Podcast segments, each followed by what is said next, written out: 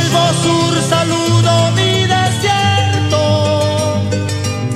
Vuelvo a renacer, amado pueblo. Vuelvo, amor, vuelvo a saciar mi sed de ti. Muy buenas tardes. Una de la tarde con 31 minutos de este lunes 27 de febrero de 2023.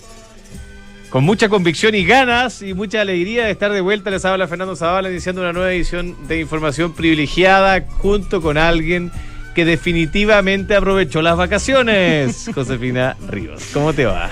Bien, feliz de vuelta, pues. ¿Qué Sí, te veo, que- te ah, veo, Es te que esta canción me gusta, como un Oye, regreso, contento. A nuestro, a nuestro pueblo que nos oye, que nos Bien, escucha. Bien, bien. ah, A nuestro pueblo. Aquí estamos de vuelta. a nuestra comunidad de con, radio con escucha. música, ah. con música doc. Vuelvo. Muy chilena, muy Oye, chilena. nos fuimos en el 31 de. No, nos no, fuimos un poquito fuimos antes. Pero, ya, Yo pero me por fui ahí. un poco antes incluso. Sí, tú te fuiste mucho antes. No, no tanto, un poco. Pero nos fuimos, terminó enero con dólar a 798. Sí, volvimos con dólar a 835.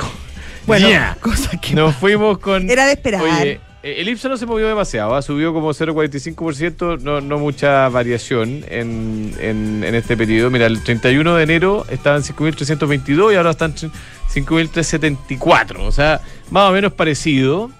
Eh, en Estados Unidos las cosas anduvieron para arriba y para abajo, nada, nada demasiado, demasiado alentador. Eh, se cayó al final de febrero la cosa, 3% abajo en las últimas dos eh, semanitas. A partir del 17 de febrero para adelante la cosa se fue para abajo, en el, al menos en el Dow Jones.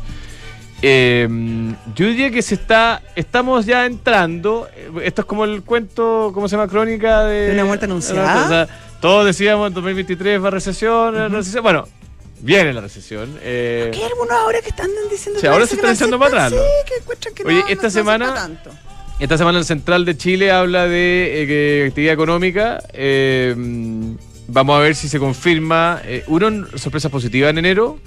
Eh, febrero como que nadie pesca, pero tampoco fue tan, tan dramática la cosa. Eh, a uno como que se le olvidan los, a mí por lo menos, se me olvidan los indicadores económicos en febrero, lo cual es una gran cosa. Es que ¿no? eso, eso quiere decir que estás de vacaciones. Claro, ahora es imposible que se te olvide, lamentablemente, y, y hay que decirlo, y vamos a poner un tono un poquito más serio. Ujú. 450.000 hectáreas quemadas, eh, no sé, 27 personas han fallecido, entiendo, o algo así. Eh, Más de 50 detenidos. 50 detenidos. eh, Oye. algunos que siguen creyendo que esto es casual. ¿ah? Eh, casu- No, eh, ¿quién cree que es No casual? sé. No, yo no, no, no, de- no. no tengo ninguna duda de que los incendios los producen las personas, muchas de ellas queriendo producirlo, algunas de ellas, las menos quizás, eh, involuntariamente. O sea, la- según estadísticas así mundiales de distintos organismos, sobre el 90%, de- alrededor del 99% de los incendios son producidos por acción humana. Claro, algunas, yo, yo por eso digo. Pero la- hay que la- distinguir la acción humana, el, tontón que bota una colilla de, Oye, de está una cigarro, fogata con los amigos y de o que está quemando basura, Claro. o que está quemando lana, o qué sé yo. Que se de- le rompió una del- botella del- y dejó los vidrios ahí tirados. Eso que Claro, terrorista. que el terrorista o el pirómano. Em, El pirómano, pero es que yo creo que en este caso hay mucho, lamentablemente, terrorismo. ¿ah? Eh, Bueno, ahí eso es lo que se, nos- a mí en, en el, en el otro programa, en el, eh, ¿En el nada otro? personal, ha tocado hablar con, con, con fiscales, etcétera. Y claro, ahí se están investigando todas las hipótesis. eh, no se descarta ninguna. De hecho, se está también investigando la, la- el, el posible mm, eh, delitos terroristas. ¿Y eh, llamaron a veterinarios y expertos en animales o no? Ese tú dices por, lo- por los comentarios del ministro Montt. Ya, bueno, ya. Bueno, había que tirar la talla, hay que tirar la talla. Fue súper simpático si se llenó de conejos en, en las redes sociales. No, fue divertido, fue divertido. Oye, eh, se calcula en casi mil millones de dólares el impacto que ha tenido sobre la economía chilena los incendios. A mil millones de dólares. Esto no es una cifra chiquitita, una cosa así como marginal. Mil millones de dólares para un país como el nuestro, para cualquier país, pero especialmente para alguien como Chile. Es mucha plata. Lamentablemente, vaya un abrazo para toda la gente que vive en la zona afectada. A mí me tocó cruzar gracias a Dios no me tocó estar, digamos, en, en un lugar Pero es bien impresionante cruzar. cuando uno cruza eh, por esa zona. Eh, Bien impresionante. sí. Sí. bueno, sí. Un abrazo para todos ellos. Menos mal el- la situación se está controlando de alguna manera. Eh, una pena por los niños que una vez más van a, en, varias comunas van a haber retrasado su ingreso a clase. Deberíamos, esa debería ser la prioridad. Igual como yo, yo me acuerdo eh, con todos los, los críticas que uno puede tener cuando fue después del terremoto del 27 de febrero del año 2010, que la primera prioridad era, era volver a Los colegios, ¿ah? sí. Eh, los colegios, estos colegios modulares, me acuerdo. Sí, sí. Ojalá que, mm, que se se supone que se supone que se supone que ahí está están puestos la, la mayor cantidad de esfuerzos sobre todo desde la organización las organizaciones civiles pero también desde el gobierno y de hecho eh, son, son en tres regiones solo algunas comunas las que van a atrasar una una semana su ingreso a clase pero mm, de todos modos eh, ojalá que eso no se extienda porque no nos podemos dar el lujo No. ya a esta altura de que los niños Oye, están eh, eh, clase. conversaba con una persona, le, le voy a, le voy a pedir que la invitemos, ¿ah? una Ya. persona que sabe mucho de educación. ya que me dice que la crisis educacional es dramática, o sea, eh, y, y que lamentablemente no- todavía no vemos la autoridad hablándolo así de así de claro, ¿ah? Eh, porque la autoridad hablando de otras cosas, pero no de la crisis se perdió obviamente el año 2020 por la pandemia, Eh, se perdió el 2021 porque estábamos en pandemia semi y lamentablemente creo que para muchos colegios de Chile se perdió el 2022 también. sí. Y el miedo que tienen muchos es que dado la escasez eh, que hay de profesionales de la educación, es que ese es el gran problema Sí. hoy en día Me dicen que faltan 26 mil profesores. 26 mil. Sí, no, es dramático, es realmente dramático. Eh, y se podría perder en 2023 también. Oye, bueno, te comentaba al principio, este miércoles primero de marzo, además de que arrancan muchos establecimientos educacionales, Ya, eh, ¿qué abrazos para por ahí para todos los padres y apoderados que, que tienen Sí, que llevar el llevar niños miércoles. al colegio. Eh, se publica el IMASEC, el, el- el- el IMASEC de enero, ¿ya? Eh, estamos como desfasados, pero, pero Bueno, bueno, siempre ha sido así. Siempre ha sido así. Sí, sí, no estamos cambiando Y Masec de enero. El mercado anticipa una contracción del orden de 1,5%, eh, en línea con las proyecciones recesivas para este año. Pero la sorpresa podría, podría haber una sorpresa positiva. ¿eh? ¿Cuál sería esa, No, porque las últimas cifras sectoriales, bueno, también podrían haber eh, sorpresas negativas, evidentemente. Sí, Eh, Por supuesto. pero Oye, la- te, te podría decir varias. eh, claro, la- pero te digo que las últimas cifras sectoriales eh, y las cifras que vimos a, a finales de enero, eh, de alguna manera fueron menos malas de lo que la gente esperaba, el mercado esperaba. ¿ah? Eh, y entonces la, la pregunta es si es que esta cifra de enero, eh, de IMASEC de enero, va a marcar el fondo, ¿ah? de que te- te- hemos tocado fondo o no. ¿ah? Eh, no sabemos, puede ser, No. que, puede ser que la cosa se diluya o puede ser que se retrase para las cifras de febrero. Ya.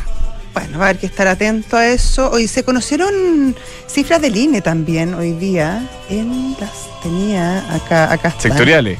Sí, eh, reporta alza en la tasa de desocupación. Ah, Eso no es ah, no. no sectoriales, no, Sí, no nada sectoriales. Desempleo. INE reportó alza en la tasa de desocupación durante el trimestre móvil, noviembre, enero y la cifra alcanza el 8%. 8%. 8%. A nivel nacional. a nivel nacional. Eh, apuntan que la cifra significa un aumento de 0,7 puntos porcentuales en 12 meses.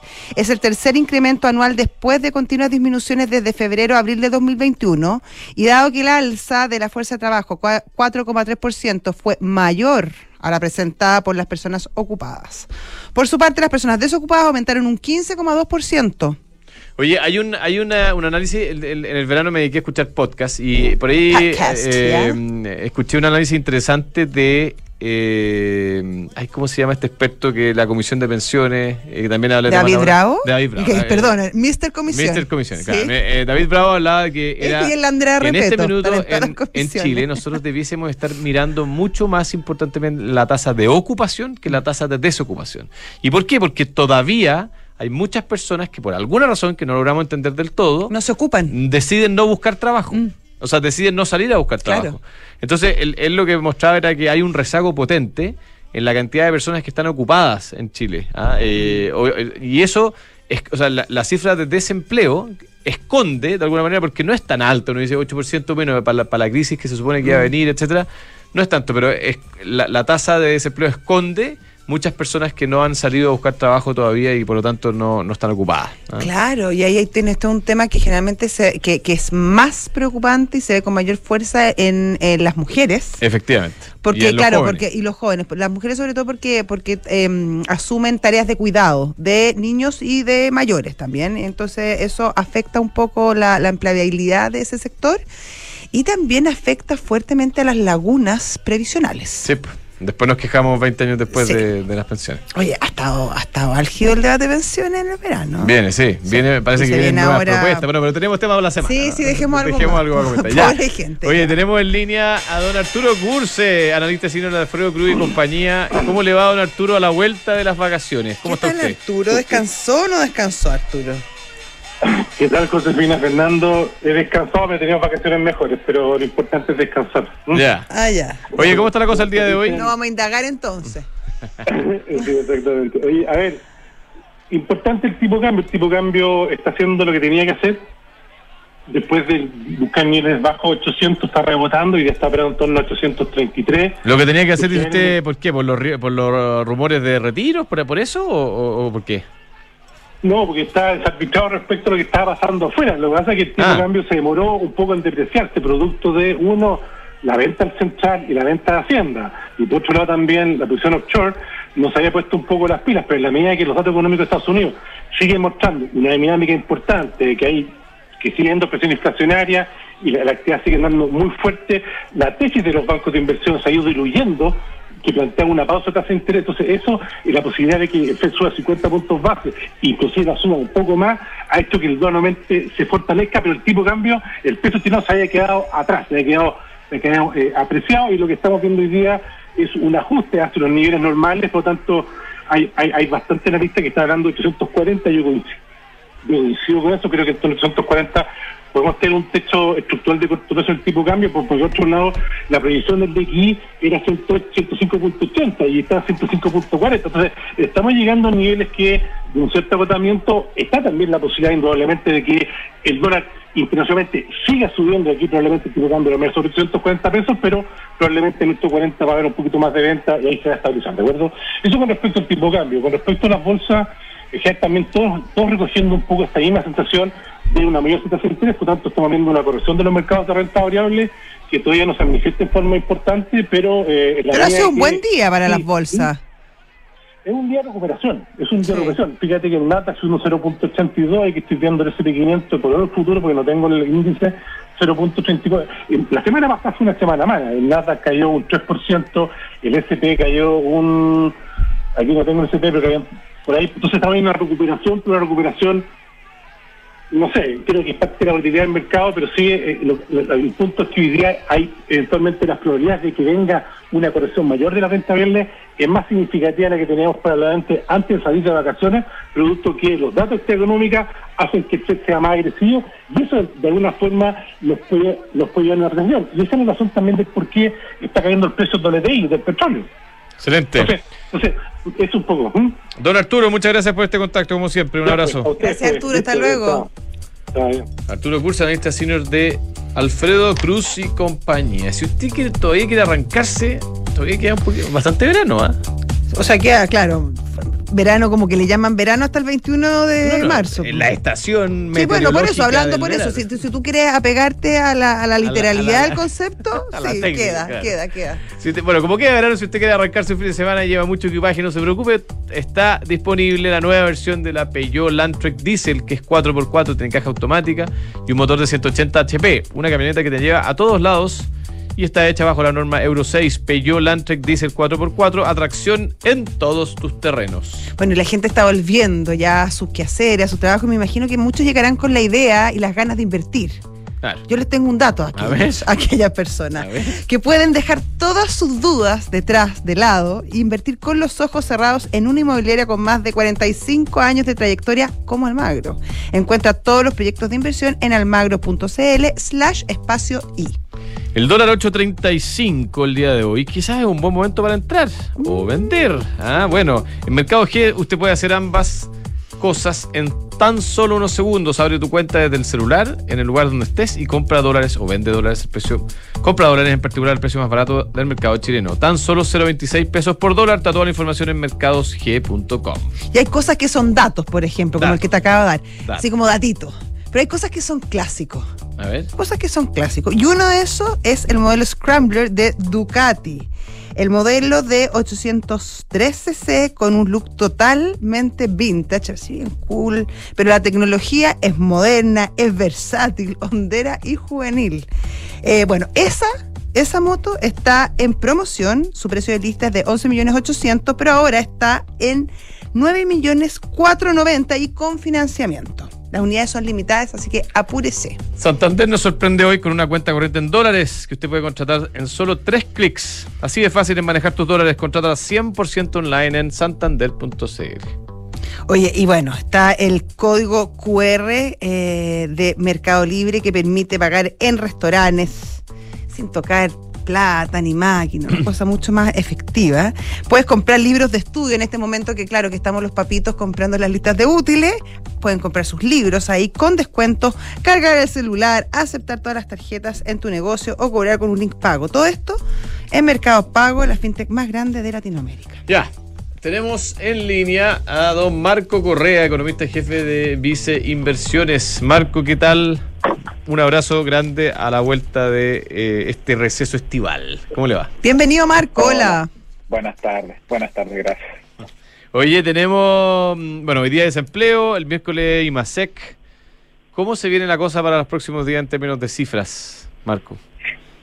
Sí, bueno, hoy día tuvimos, como tú dices, el, el dato de desempleo. Eh, y en general fue un dato que, que, que si bien subió la tasa de desempleo desde 7,9 a un 8%, un dato que uno puede analizar con cierto optimismo, digamos. Eh, Este aumento en la, en la tasa de desempleo se debe más que nada a un aumento en la fuerza laboral. Hay más gente, digamos, buscando trabajo eh, y aumentaron los ocupados también. Entonces, en ese sentido, es una cifra relativamente positiva que muestra cierta resiliencia, digamos, del mercado laboral. De hecho, incluso viendo, por ejemplo, el número de ocupados, ya se acerca a los niveles pre-pandemia. Entonces, hubo una recuperación del mercado laboral y no están reflejando a lo mejor tanto la desaceleración que por otra parte estamos viendo en la economía o está haciendo una desaceleración, digamos, del mercado laboral incluso más lenta de, lo que estábamos esperando en la misma actividad económica.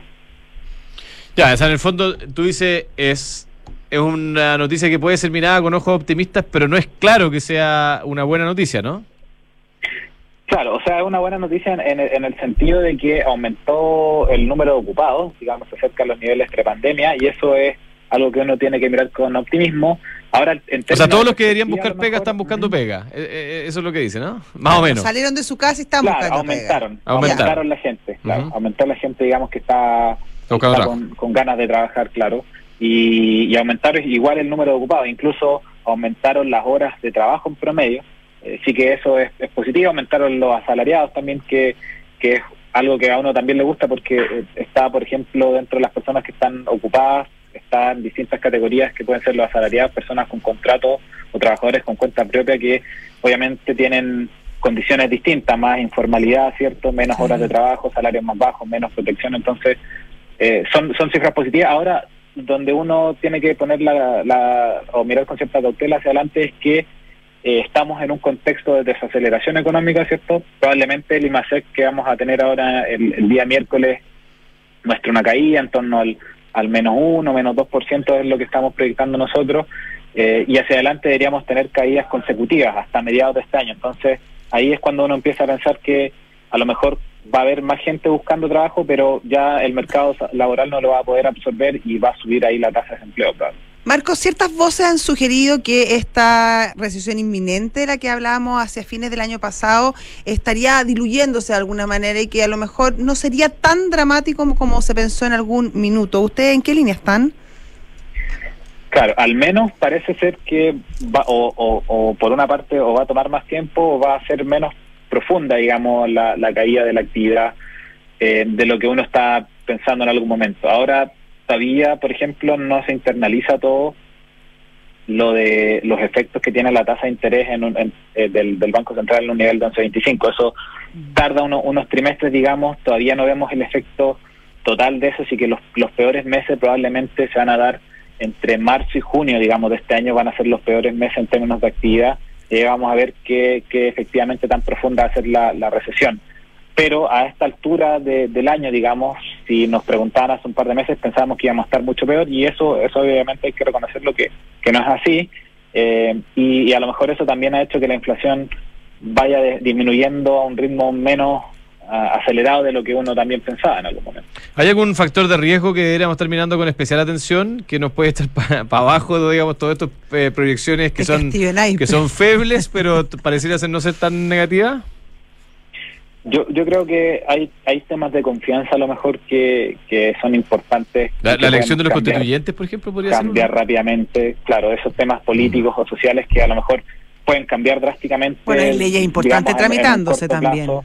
Hay, hay leyes también, reformas importantes, reformas, ah, vamos a ver qué va a pasar más adelante con reformas tributarias, reforma al sistema de pensiones, cómo eso va a alterar, digamos, Reforma a la el- salud el se viene también. hay, hay hartos sistemas y hay eh, empresas en particular, por ejemplo, en el sistema de salud que pueden estar bastante complicadas y eso puede generar obviamente eh, más, más problemas para la economía como un todo. Digamos que hay, hay algunos efectos que son sectoriales, pero se van expandiendo. Vamos a ver qué tanto impacta también el tema de los incendios, digamos, a la actividad. En experiencias anteriores no, no, no, no ha sido un impacto, digamos, a nivel de país, pero igual se generan problemas en algunos sectores en particular eh, o, o a nivel regional y eso obviamente también se puede ir expandiendo dado que estamos en un contexto que en general es bastante endeble como ustedes como ustedes decían. Marco, eh, ¿qué podemos esperar del dólar? Se ha pegado un alza bien importante en los últimos días. Em, ¿Qué deberíamos esperar para los próximos meses?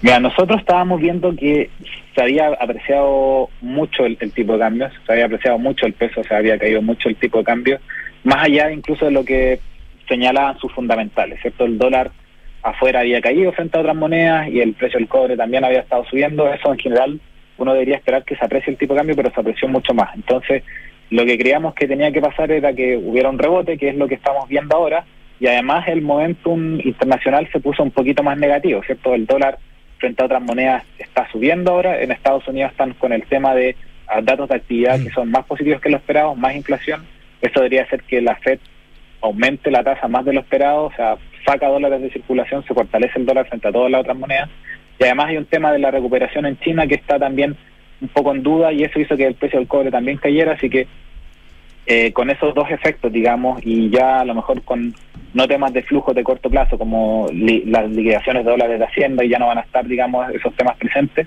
deberíamos ver que el tipo de cambio podría seguir subiendo, incluso niveles de 850, 860 eventualmente podría seguir subiendo el tipo de cambio. Excelente, Marco. Muchas gracias por este contacto. Un abrazo grande. Chao, que estén bien. Chao, Marco, que te vaya muy bien. Sí, pues, Marcos Correa, economista jefe de Vice Inversiones. O sea, en el fondo, resumen, en, en- en términos de empleo, algunas noticias alentadoras, pero todavía con algunas dudas. La actividad económica pareciera no ser tan mala como se esperaba, pero hay nubarrones, podrían haber nubarrones en el horizonte si, es que estar la Fed decide, si la Fed decide poner la palanca de cambio más firme, más- perdón, la palanca de freno eh, más firme de lo que esperábamos. Y en términos locales, ver cómo avanzan los procesos políticos y, y reformas económicas que se están viendo. Sí, vamos a tener un marzo Uf. loco, ¿ah? ¿no? Uf, Además, como que quieren hacer todo el mismo tiempo, una cosa, en fin. Ya. Ya, oye, Book es un software integral de gestión de personas que te permite llevar la felicidad de tus colaboradores al siguiente nivel, automatizando todos los procesos administrativos en un mismo lugar. Súmate a la experiencia Book y crea un lugar de trabajo más feliz. Visítalos en belargauk.cl. Acaban de levantar plata los sí, Book. 35 Extraordinario, lo valorizaron en dólares. 500 millones de dólares. Salvaje, ¿Ah? aplauso, ovación de pie, Extraordinario, excelente. eh, extraordinario, Sí. extraordinario. Construir confianza para hoy y mañana. PwC tiene la combinación única de capacidades multidisciplinarias que te ayudarán a generar valor para la sociedad en general, tus accionistas y tu entorno. Esto es The New Equation, nuevas soluciones para un mundo distinto. Y EconoRent y CMR se unen para llenarte de beneficios en todos tus arriendos pagando con CMR o, de- o débito Falabella. Obtienes un 10% de descuento, acumulas CMR puntos y además tus Econopuntos pueden ser canjeados también por CMR puntos. Imposible mejor alianza EconoRent. Estamos, Josefina. Oye, qué Un placer, felicidad, un placer. qué felicidad Ah, reencontrarme qué contigo. Y ojalá que no que nos escuchan también hayan notado la, la buena onda y vibras que se vive en este programa. sí. Vamos a estar eh, derrochando. Alegría y juventud. Ya. Un- un abrazo. Chao. Chao.